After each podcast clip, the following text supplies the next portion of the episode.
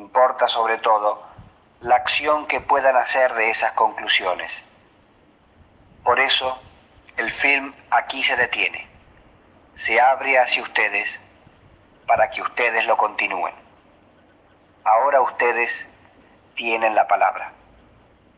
Si todo el pueblo argentino estaba censurado y en la ilegalidad, porque le había arrebatado a la dictadura su legalidad, y hasta le prohibía ir a elecciones, ¿por qué estar en una circunstancia distinta?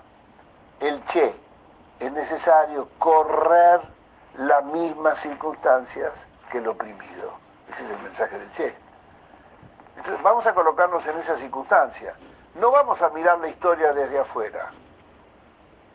Si nosotros queremos compartir este momento, somos parte del pueblo que sufre esta opresión y desde ahí tenemos que elaborar una película que sea útil al combate contra la opresión, que sea un arma para el combate.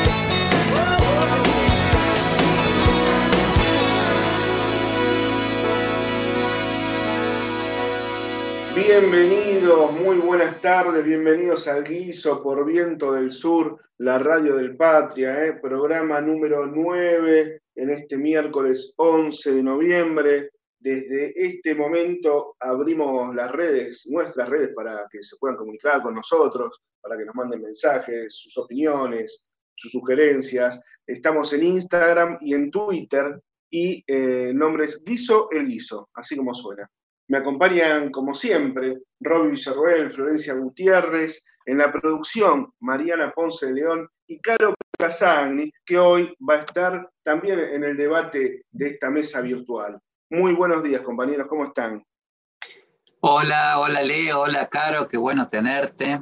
Este, bueno, bien, acá andamos, eh, andando con las cosas que pasan en la semana y siempre tenemos buenas y malas noticias, pero nunca nos aburrimos en Argentina y en Latinoamérica, así que este, es, una, es un buen momento para, recordar las cosas que nos pasan. Es Garo, ¿cómo estás? Buenas tardes. Hola, buenas tardes compañeros, un gusto compartir este programa con ustedes, el primero.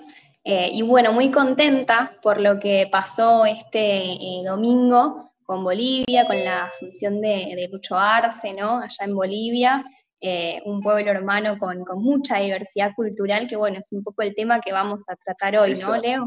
Exactamente. Este mes, este mes es el mes de la, soberanía, la soberanía nacional. El 20 de noviembre, como todos sabrán, y los que no, se lo, se lo recordamos, se lo aclaramos, se celebra anualmente el 20 de noviembre en conmemoración a la batalla de la Vuelta de Obligado, librada el 20 de noviembre, redundantemente, lo vuelvo a reiterar, de 1845. ¿eh? La Confederación se encontraba en aquel momento gobernada por Juan Manuel de Rosas, que al mismo tiempo ejercía como gobernador de la provincia de Buenos Aires, y ahí en esa batalla tuvo una acción eh, por la cual hoy eh, nos consideramos soberanos. Y este mes lo vamos a dedicar justamente a la soberanía, a la soberanía cultural, ¿por qué no? También programa.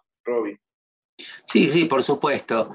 Eh, vamos a tener un programa que eh, el de hoy por lo menos va a estar dedicado a lo que significa también eh, la forma de construir, de construir nación, de construir patria, de construir sentido de un, pueblo, es a través de la cultura. Es la cultura, básicamente, es la base que amalgama, digamos. Y nosotros en, Argentina y en Latinoamérica, y este, estos días vuelve a surgir con mucha fuerza esta idea que siempre traemos, a Caro le gusta tanto, hablar de la batalla cultural, porque nosotros en la Argentina tenemos grandes hitos en esa, en esa lucha por los símbolos culturales, ¿no? es decir, por, por, construir, por construir una idea propia de, eh, de símbolos de, sabores, de olores, de guiso, este guiso que nosotros también queremos construir, tiene que ver con eso de, de qué manera somos soberanos culturalmente frente a lo que nos pretenden imponer eh, fuera de nuestra cultura. Así que es central hablar de la cultura cuando hablamos de soberanía, ¿no?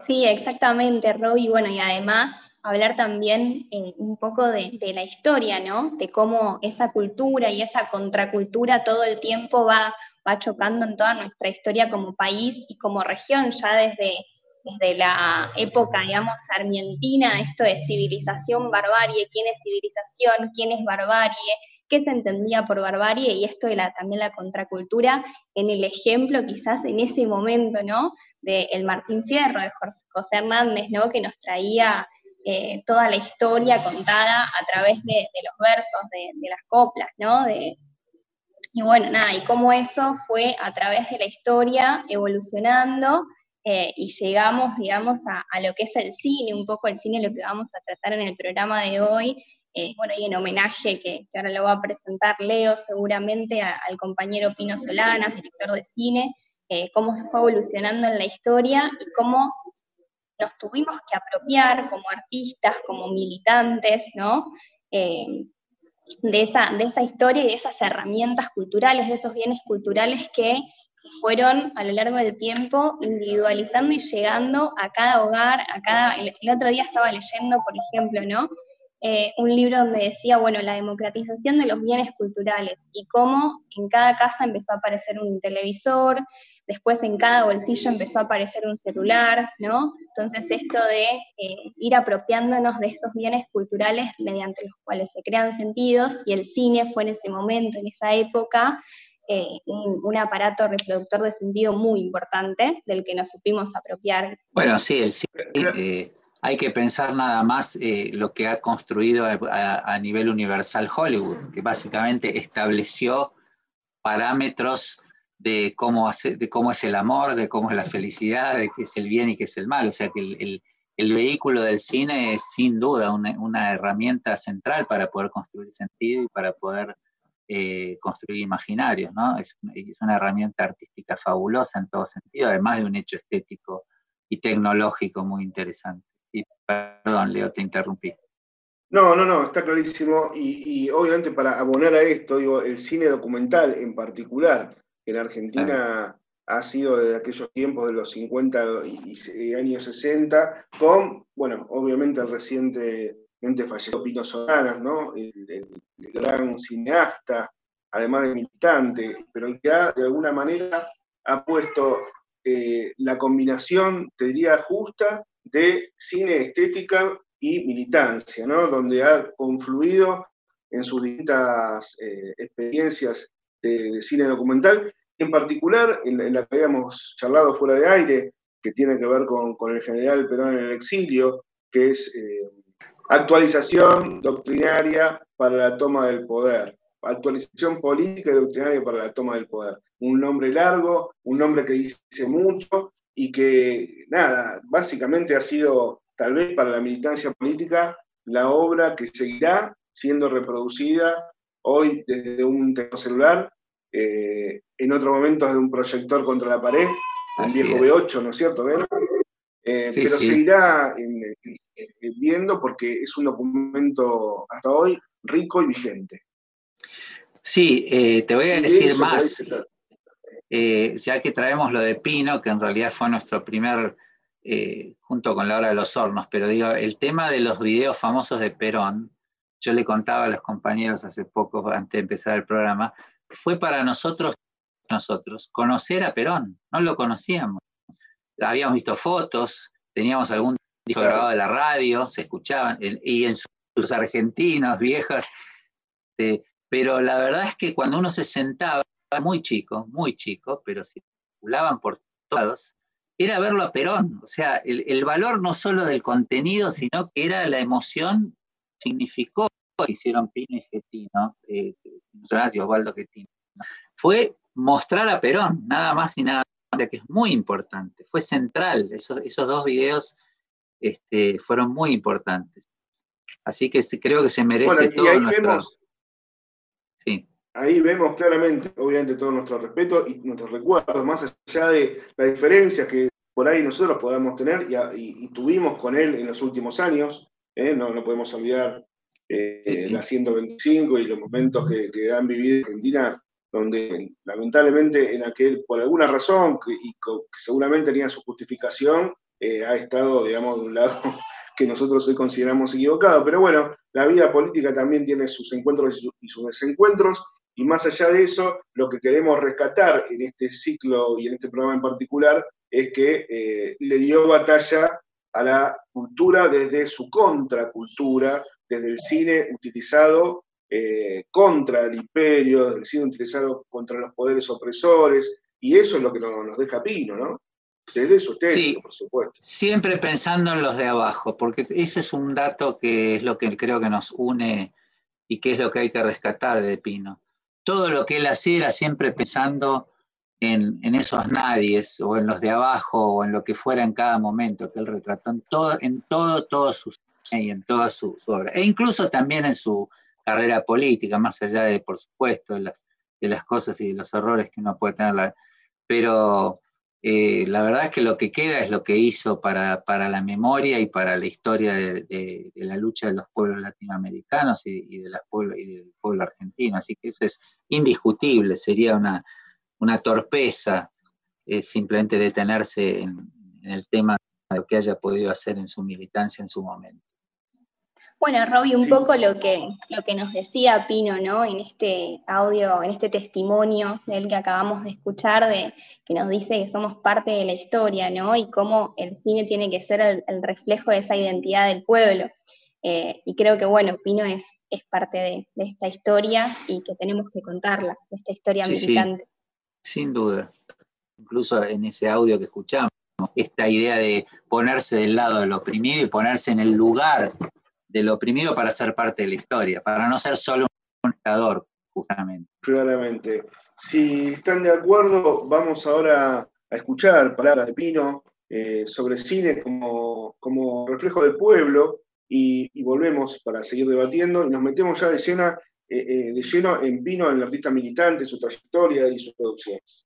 Bueno, nosotros evidentemente intentamos que nuestro cine, digamos, esté comprometido como está comprometido en general el conjunto del pueblo argentino por encontrar, es decir, encontrar realmente la realización de su propio anhelo, ¿no es cierto? Que nuestro cine no es no va más allá ni es un compromiso mayor que aquel que aquel compromiso cotidiano que el conjunto del pueblo argentino está imponiendo con su acción o bregando con su acción para que se realice realmente su, su, anhelo, su anhelo de liberación, el país, ¿no es cierto?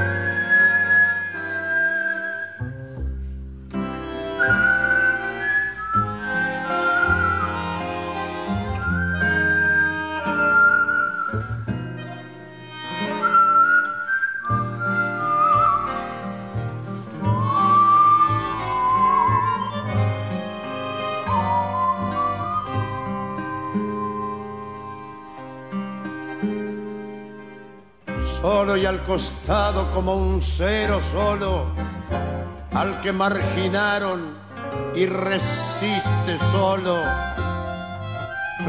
Lejos y perdido como un perro lejos voy contra el olvido, rastreando mis huesos.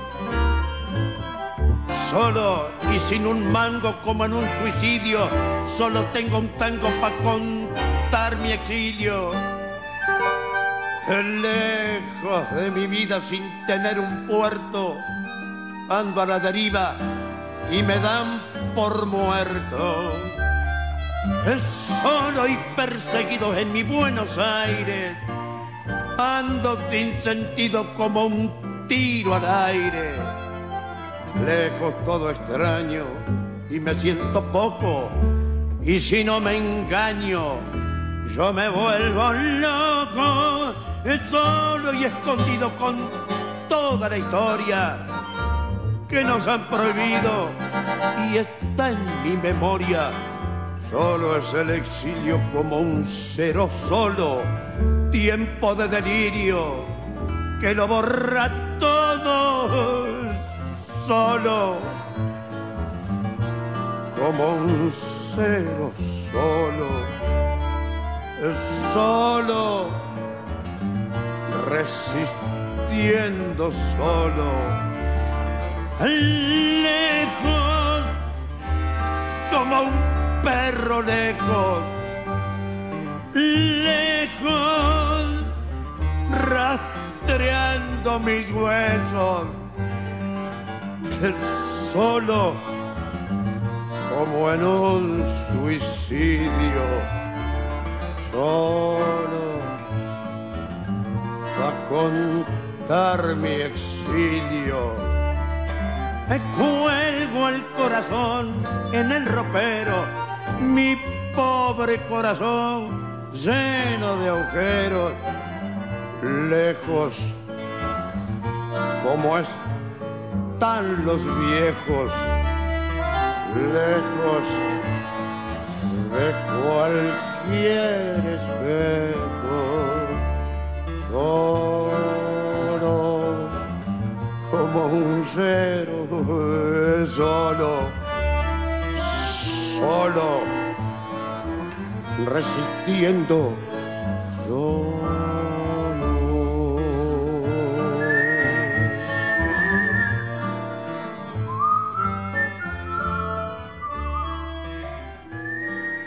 Bueno, seguimos en el guiso, eh, cocinando este guiso de soberanía cultural como temática central. Nuestras redes, eh, para que ustedes se pongan en contacto con nosotros, es en Instagram y en Twitter, Guiso el Guiso. Escuchamos palabras de, de Pino Solanas, la realización de su propio anhelo, decía Robbie cuando hablaba de los pueblos, ¿no? Uno de los objetivos, realización de su propio anhelo.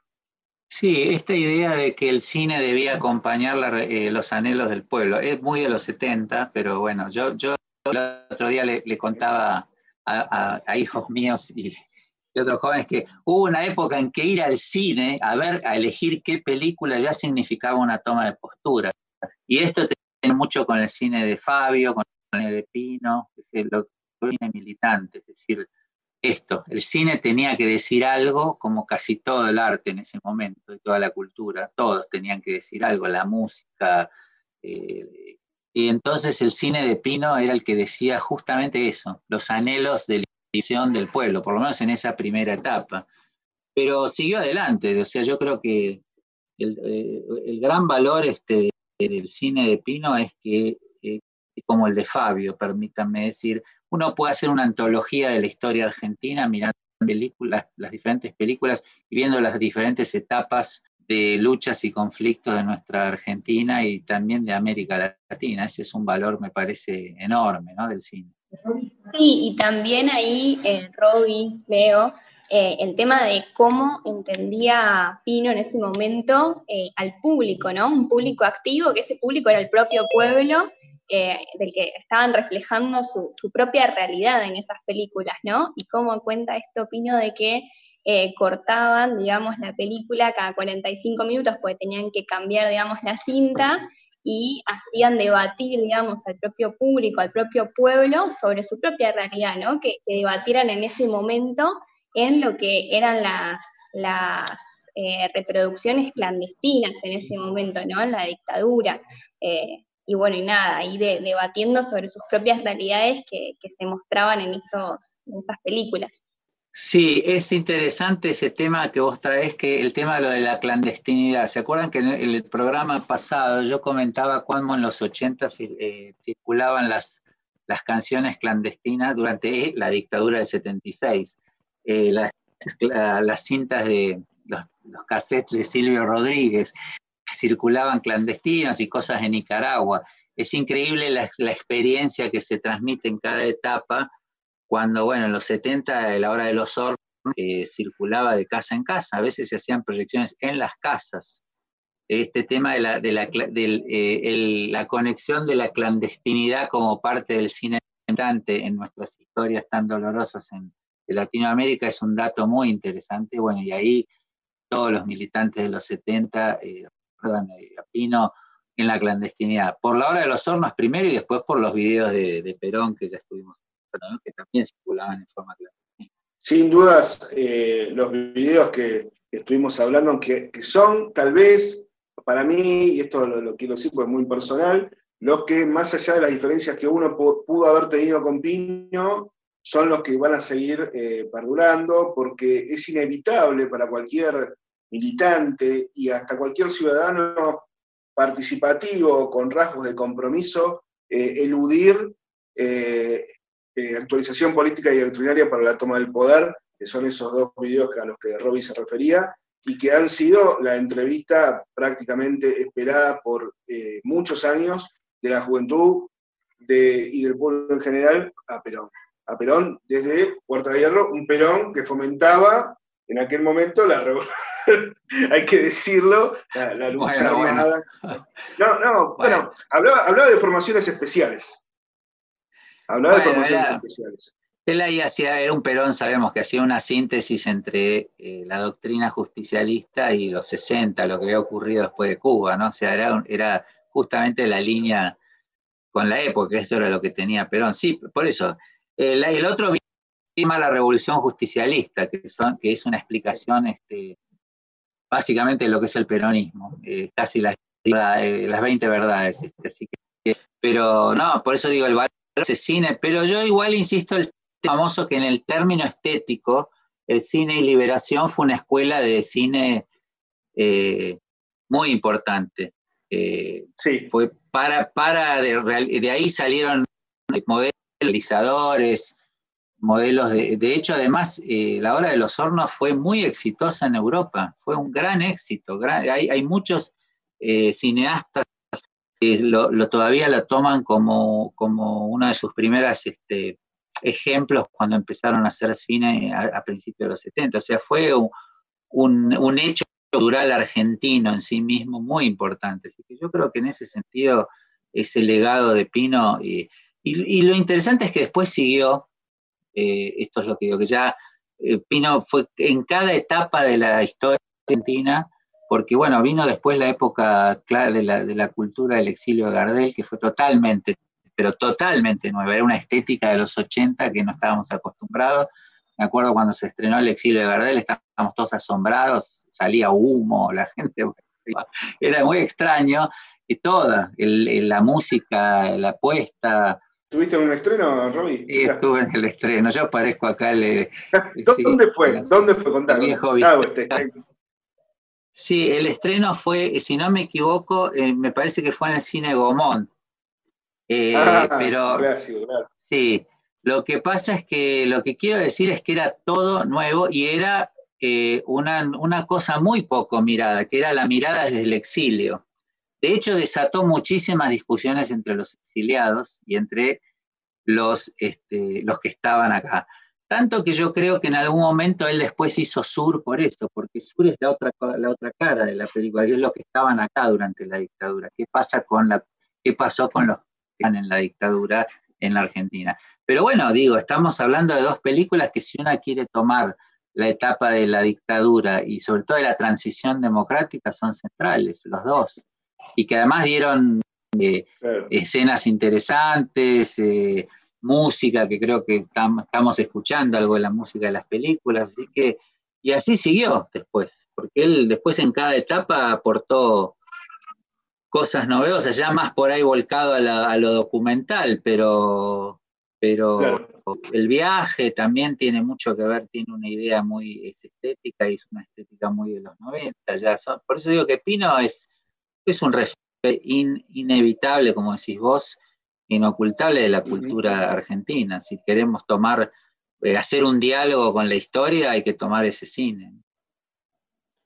Y vamos a ver para, ver qué piensa de este tema, vamos a escuchar ahora en un testimonio que nos mandó para el guiso eh, Rita Cortese. Bueno, ¿cómo les va a los compañeros de ese programa magnífico que es el guiso? Soy Rita Cortese y me sumo eh, con mucho respeto y con, mucha emoción al homenaje que, le estamos haciendo a, nuestro querido Pino Solanas, eh, referente importantísimo eh, de la cultura y por lo tanto de la política eh, argentina, un luchador permanente a favor de la soberanía y de, de, la patria grande.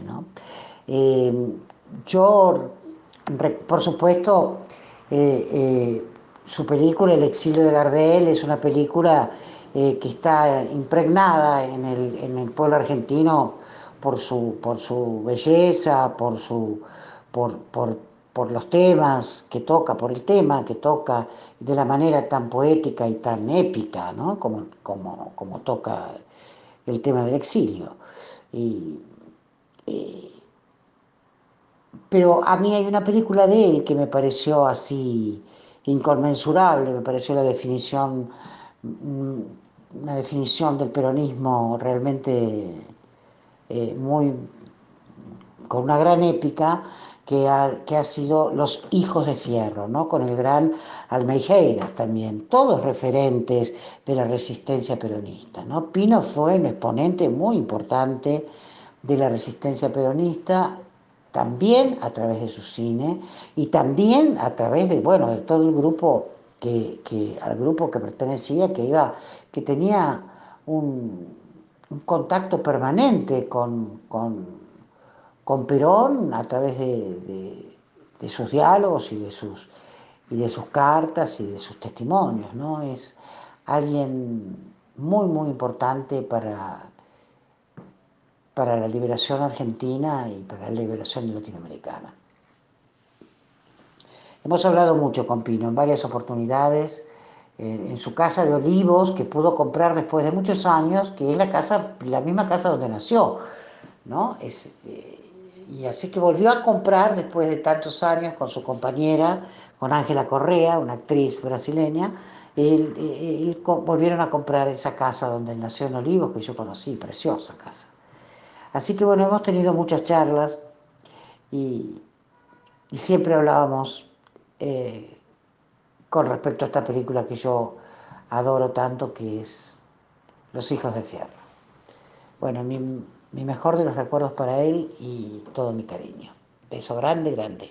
Escuchamos la voz de Rita Cortés, eh, amiga, eh, compañera y, también una, admiradora de la obra de, Pino Solanas.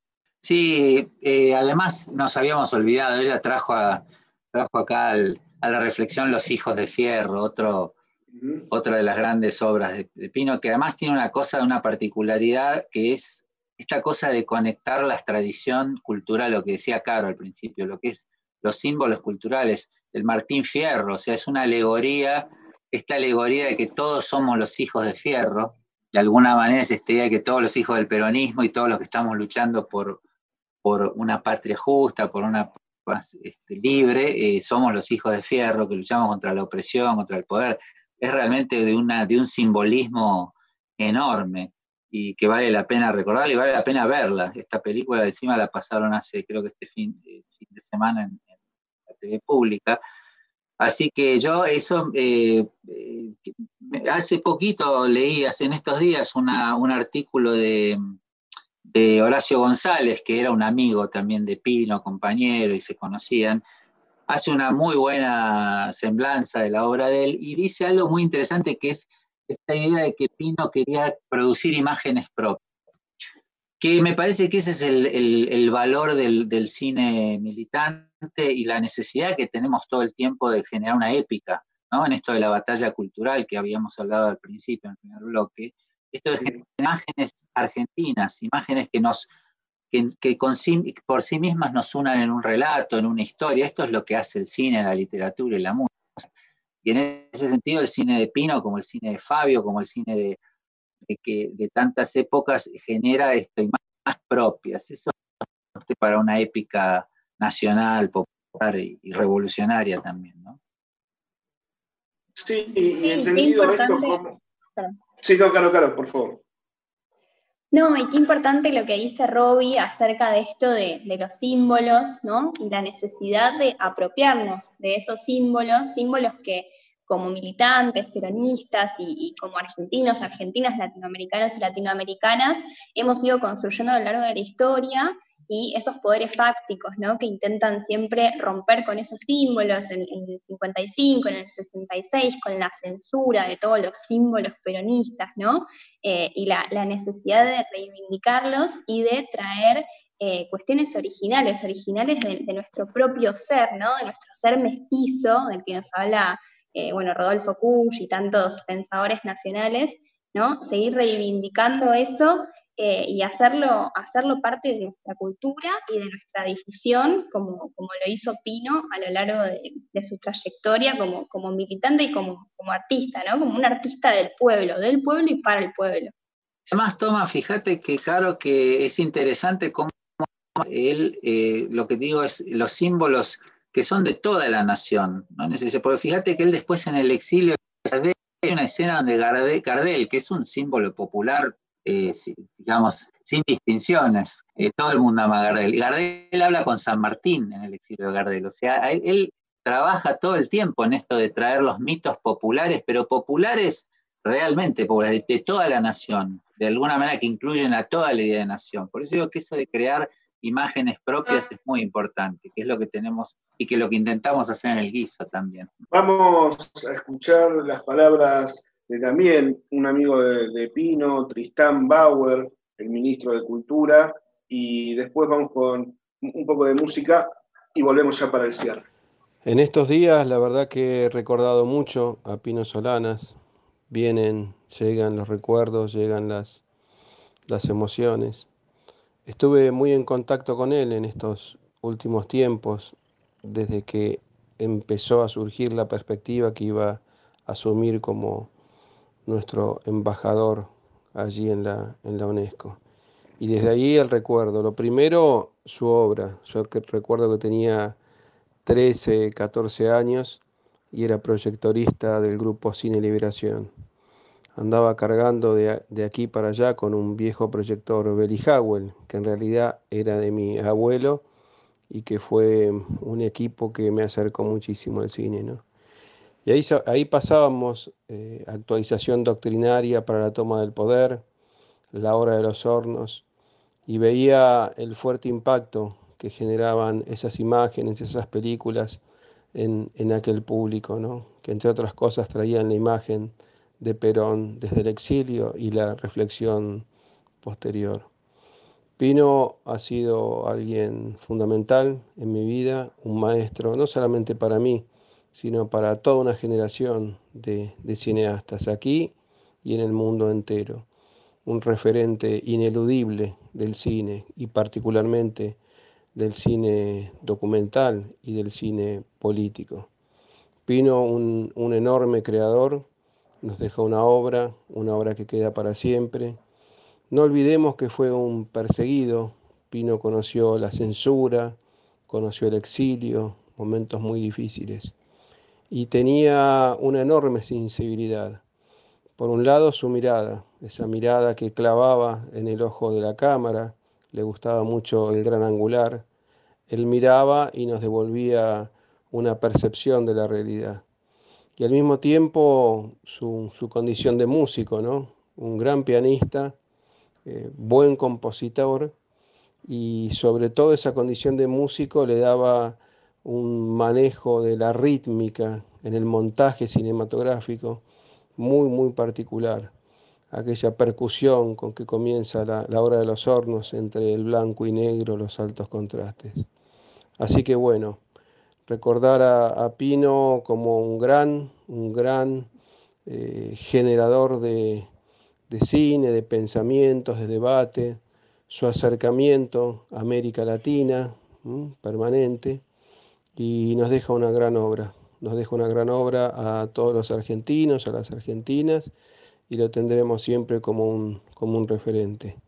Así que aprovecho esta pregunta que ustedes me, hacen para homenajear a, a, Pino Solanas. Un homenaje que es íntimo, que es personal y también un homenaje como ministro de Cultura de la Argentina. Vamos a escuchar ahora un tema del Cogoyeneche, que es musicalizador de la obra de Pino. Y vamos con el tango naranjo en flor. era más blanda que el agua, que el agua blanda era más fresca que el río. Naranjo en flor y en esa calle de estío, calle perdida, dejó un pedazo de vida se marchó. Primero hay que saber sufrir, después amar, después partir y al fin andar sin pensamiento. Perfume de naranjo en flor, promesas vanas de un amor que se escaparon en el viento. Después, ¿qué importa del después? Toda mi vida es el hacer que me detiene en el pasado eterna y vieja juventud que me ha dejado acobardado como un pájaro sin luz. ¿Qué le habrán hecho mis manos? ¿Qué le habrán hecho para dejarme en el pecho tanto dolor? dolor de vieja arboleda canción de esquina con un pedazo de vida, naranjo Primero hay que saber sufrir, después amar, después partir y al fin andar sin pensamiento. Perfume de naranjo en flor, promesas vanas de un amor que se escaparon con el viento. Después, ¿qué importa del después? Toda mi vida es el ayer que me detiene en el pasado. Eterna y vieja juventud que me ha dejado acobardado como un pájaro sin luz.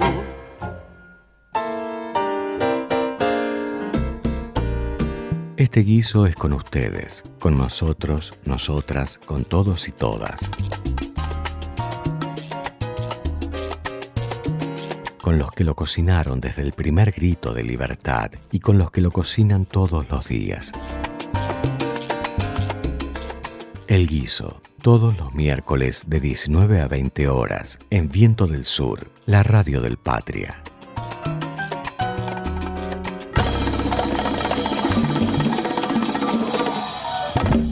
Yo también sufrí en mi juventud la represión del medio ambiente. Me coloco en la posición y en la actitud de los chicos de 14, 15, 16 años, que se aman, señora presidenta. Se aman o les vamos a enseñar que deben o no amarse. Dios tuvo la grandeza de junto a la creación descubrirle al hombre y la mujer el goce, señora presidenta, que es un derecho humano fundamental. En esta vida de profundos sacrificios no va a ser un derecho y qué derecho tiene el pobre además. Si en la crisis brutal que vive la Argentina de una crisis en otra no le queda por lo menos el derecho de amarse. Yo lo sufrí en carne propia a los 16 años me recibí de bachiller y me enamoré profundamente. Ella también. Nos enamoramos tanto con la oposición de la familia de ella que nos escapamos y nos amamos. Por supuesto, ella quedó embarazada. Al tiempo desapareció o no la vi por un tiempo y luego me enteré que, la verdad, había entrado en pánico estaba tan perseguida por el miedo a la represión de sus padres y la represión social que terminó haciéndose un aborto clandestino. Hubo que internarla varias semanas porque casi se muere de una infección. Yo lo viví, viví el pánico de esa chica. Yo no quiero una juventud con pánico, señora presidenta. Yo no quiero una juventud que le tema al mundo que viene, ni a los mayores. Tengo hijos, tengo nietos, soy católico, ¿eh? lo cual no quiere decir que apruebe todas las políticas de la Iglesia. Me parece que el arzobispo Poli nos ha faltado el respeto a todos hoy. Así yo lo entiendo, ¿eh? como católico. Decirle que los senadores deben trabajar por el bien común, chocolate por la noticia, arzobispo Poli. Por favor. ¿Usted se mete también en la política nuestra? Usted tiene todo el derecho a meterse con los fieles, por supuesto, a aconsejarlos, cada uno, pero yo como senador nacional de la capital federal, que votó varias veces o se pronunció varias veces por la legalización y eh, de, por la legalización de la interrupción del embarazo, y soy el único senador de los tres que apoya esto, ¿eh? en una ciudad que mayoritariamente se ha expresado. Entonces, estamos en problemas, señora presidenta. Estamos en problemas. ¿Quiénes son los que se oponen? Sí, sectores ultraconservadores. Infelices palabras la del, la del obispo, este, porque nos remonta a otras historias. ¿A dónde estuvo la iglesia? La verdad.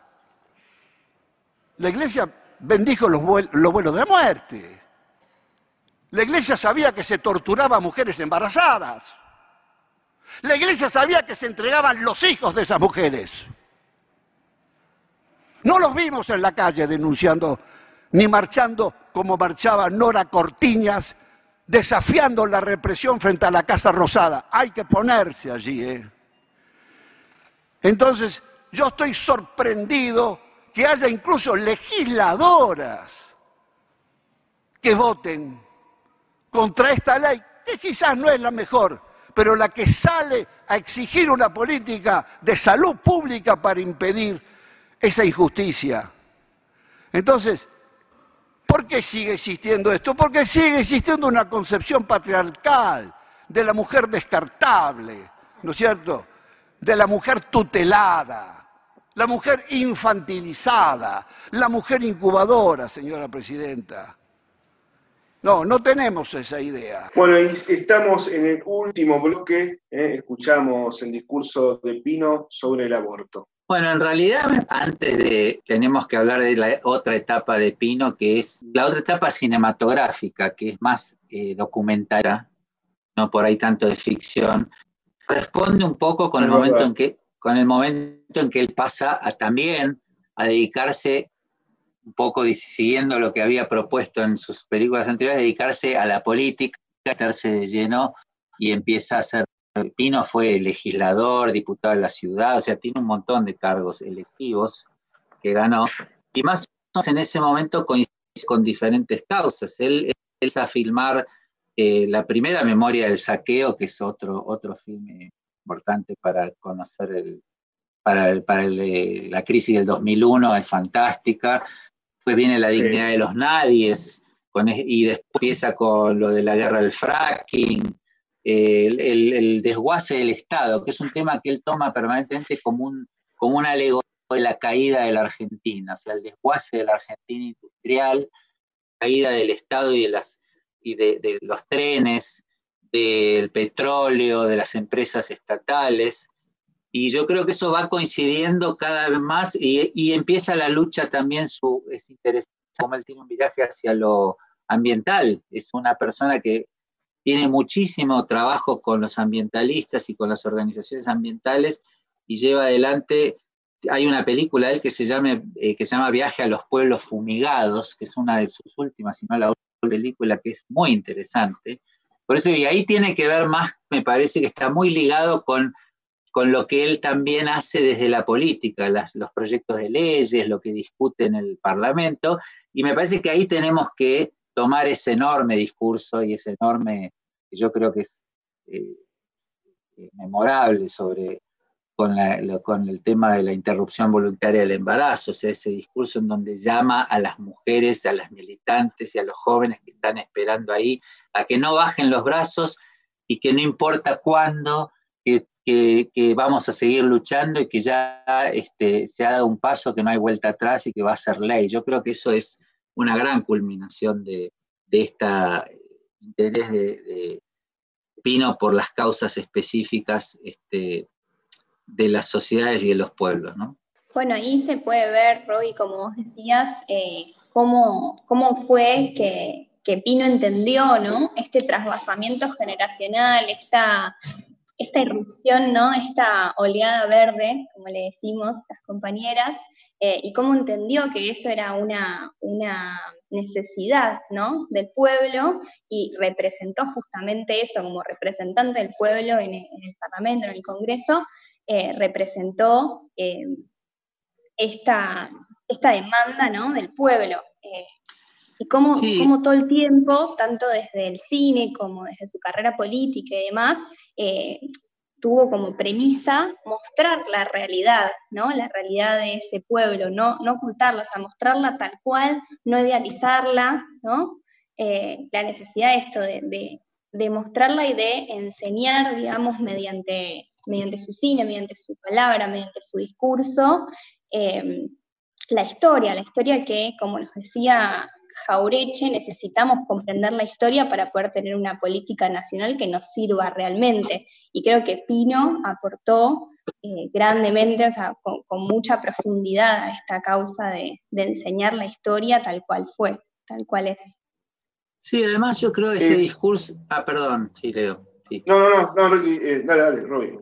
No, decía que el discurso este, este del aborto es, es como una síntesis de, de todo lo que él fue y, de, y, del hombre y del militante, porque él toma en ese discurso, eh, a, uno lo asombra ver una persona ya mayor hablando con la soltura que habla del goce. ¿Se acuerdan que además es un tema donde él dice, la, es impresionante, cuando él sacude, la sacude a la prenta del Senado en ese momento, con el tema del goce, de la necesidad de que por qué nos oponemos a que, al goce, eh, con esta ley nos estamos oponiendo al goce al, libre uso del cuerpo.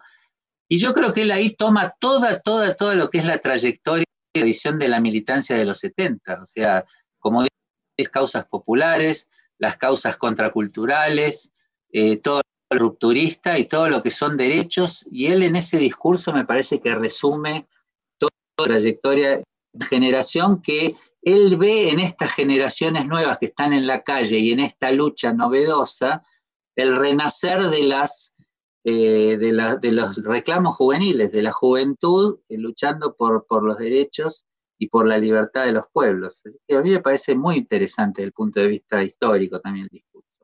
Sin duda podríamos pasar mucho más tiempo charlando sobre Pino, sobre su obra, sobre la soberanía, sobre la cultura nacional, popular y de liberación, pero bueno, se nos fue el programa. Seguiremos, continuaremos con esta temática de soberanía porque es el mes de la soberanía nacional. El próximo miércoles les tengo que decir que cerramos el programa, les tengo que decir que le agradezco mucho a Diego Cisternas por eh, los controles y editar este programa y que sea posible que salgamos al aire. Gaby Corral, como siempre, acompañándonos y supervisando el aire de este programa. Y a todos ustedes les dejamos un saludo enorme y gracias por acompañarnos cada miércoles. Chao, que tengan un muy buen fin de semana. La cultura,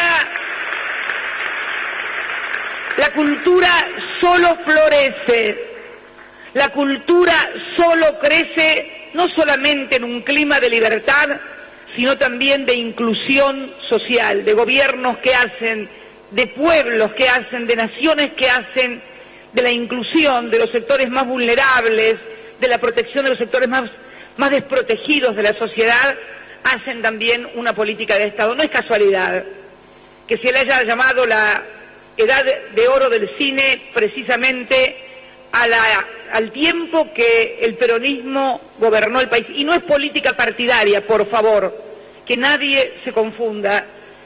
Tiene que ver con un clima. los artistas no son seres marcianos que bajan y que producen independientemente del contexto que los rodea.